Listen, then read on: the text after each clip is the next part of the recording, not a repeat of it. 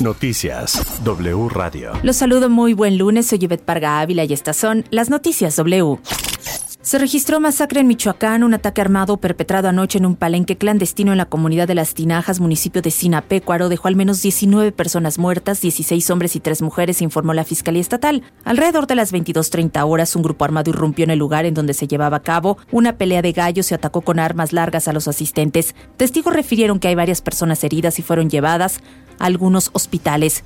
La Secretaría de Seguridad Pública de Michoacán informó que junto con la Secretaría de la Defensa Nacional y de la Guardia Nacional realizan recorridos para dar con los responsables. En Yautepec, Morelos, Orlando N., nieto del presidente municipal Agustín Alonso Mendoza y sobrino del diputado local Agustín Alonso Gutiérrez, fue detenido tras asesinar con un arma de fuego a un joven y causar heridas a dos personas más durante el carnaval organizado por el ayuntamiento. El alcalde aseguró que no meterá las manos y no protegerá a nadie, por lo que esperará a que la Fiscalía Estatal esclarezca el hecho y se llegue a las últimas consecuencias. En Guanajuato, entre exigencias de justicia, este domingo fueron sepultados en la comunidad de Juan Martín los cuerpos de los siete músicos integrantes del grupo Los Chuparrecio, asesinados y calcinados el pasado martes en Celaya. En Fresnillo, Zacatecas, hombres armados balearon e incendiaron un vehículo con saldo de dos muertos, uno era policía estatal. Con este hecho suman 16 policías asesinados en lo que va del año. En San Luis Potosí, la Fiscalía Estatal inició una indagatoria y emitió una ficha de búsqueda para localizar a Brenda Magdalena González, de 36 años, tras difundirse un video en donde la mujer fue privada de la libertad. La Fiscalía de Querétaro reportó la detención de los primeros servidores públicos por omisiones injustificadas en la violencia que se generó entre las barras de Gallos Blancos y Atlas en el estadio La Corregidora el 5 de marzo, que dejó 26 heridos. Se trata de dos policías municipales de Querétaro y otro estatal, así como un elemento de protección civil. En otros temas, el magistrado Felipe de la Mata Pizaña, integrante de la Sala Superior del Tribunal Electoral, hizo público su proyecto de resolución de la próxima sesión en el que propone que no aplique el decreto de interpretación del concepto de propaganda gubernamental para la consulta popular de revocación de mandato que se llevará a cabo el 10 de abril. Propone confirmar el acuerdo de la Comisión de Quejas y Denuncias del INE y que fue impugnado por Morena.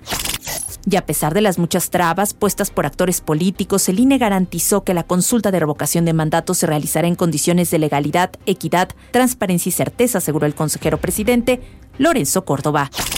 En temas internacionales, en el día 33 de la invasión de Rusia a Ucrania, las delegaciones de ambos países se reunirán en Turquía a partir de hoy para una nueva ronda de negociaciones que lleven al alto al fuego. En entrevista con medios independientes rusos, el presidente ucraniano Volodymyr Zelensky afirmó que Rusia debe retirar sus tropas del país antes de que se firme cualquier documento sobre la no adhesión de Ucrania a la OTAN y las garantías de seguridad que a cambio exige Kiev a varios países. Reiteró que está dispuesto a sentarse con Putin para llegar a un acuerdo con firmas, sellos e incluso sangre en el documento.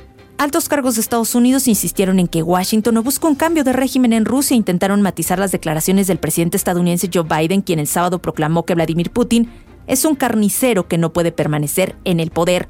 El presidente francés Emmanuel Macron también advirtió contra la escalada en palabras o acciones en Ucrania tras las declaraciones de Biden. El presidente del Salvador, Nayib Bukele, promulgó con aval del Parlamento un régimen de excepción restringiendo las libertades civiles y ampliando los poderes de la policía cuando el país enfrenta un auge de la violencia pantillera que ha dejado 76 homicidios en dos días. También ordenó que se decrete emergencia máxima en todas las cárceles donde cumplen condenas los miembros de las pandillas a los que responsabiliza de esta ola de violencia. Anoche se llevó a cabo la entrega número 94 de los premios Oscar en el Teatro Dolby de Los Ángeles. Coda se llevó el Oscar de la noche como mejor película, de la cual Eugenio Derbez forma parte de este elenco. También obtuvo mejor guion adaptado y mejor actor de reparto para Troy Crowther, quien hizo historia como el primer hombre sordo en recibir un premio de la Academia Mejor Actor. Duna se posicionó como la cinta más ganadora de la noche en seis categorías: efectos especiales, mejor sonido, mejor música, mejor diseño de producción, fotografía, y mejor montaje. Jen Campion se llevó el Oscar como la mejor directora por El Poder del Perro. Jessica Chastain obtuvo el Oscar a Mejor Actriz y Will Smith como mejor actor. Pero el episodio que causó polémica y ensombreció la entrega fue justamente el golpe que le propinó Will Smith a Chris Rock, quien en la ceremonia hizo una broma sobre la cabeza rapada de Jada Pinkett Smith, esposa de Will Smith, pues la actriz se encuentra perdiendo el pelo por alopecia. Esto provocó el enojo del actor quien se levantó del asiento y en vivo golpeó e insultó a Rock en la cara. En los deportes, con gol de Edson Álvarez, la selección mexicana de fútbol ganó 1-0 en su visita a Honduras. México se mantiene en tercer lugar en el octagonal final de la eliminatoria de la CONCACAF rumbo a Qatar 2022. A México le basta un empate contra El Salvador para asegurar la clasificación el miércoles en el Estadio Azteca. Una derrota incluso le daría el pase si Costa Rica vence a Estados Unidos, siempre y cuando no se combine una diferencia de cuatro goles entre ambos juegos. De lo contrario, tendría que conseguir su boleto en repechaje. Que tengan un buen inicio de semana. Soy Yvette Parga Ávila. Los espero mañana en Noticias W. Toda la información en wradio.com.mx.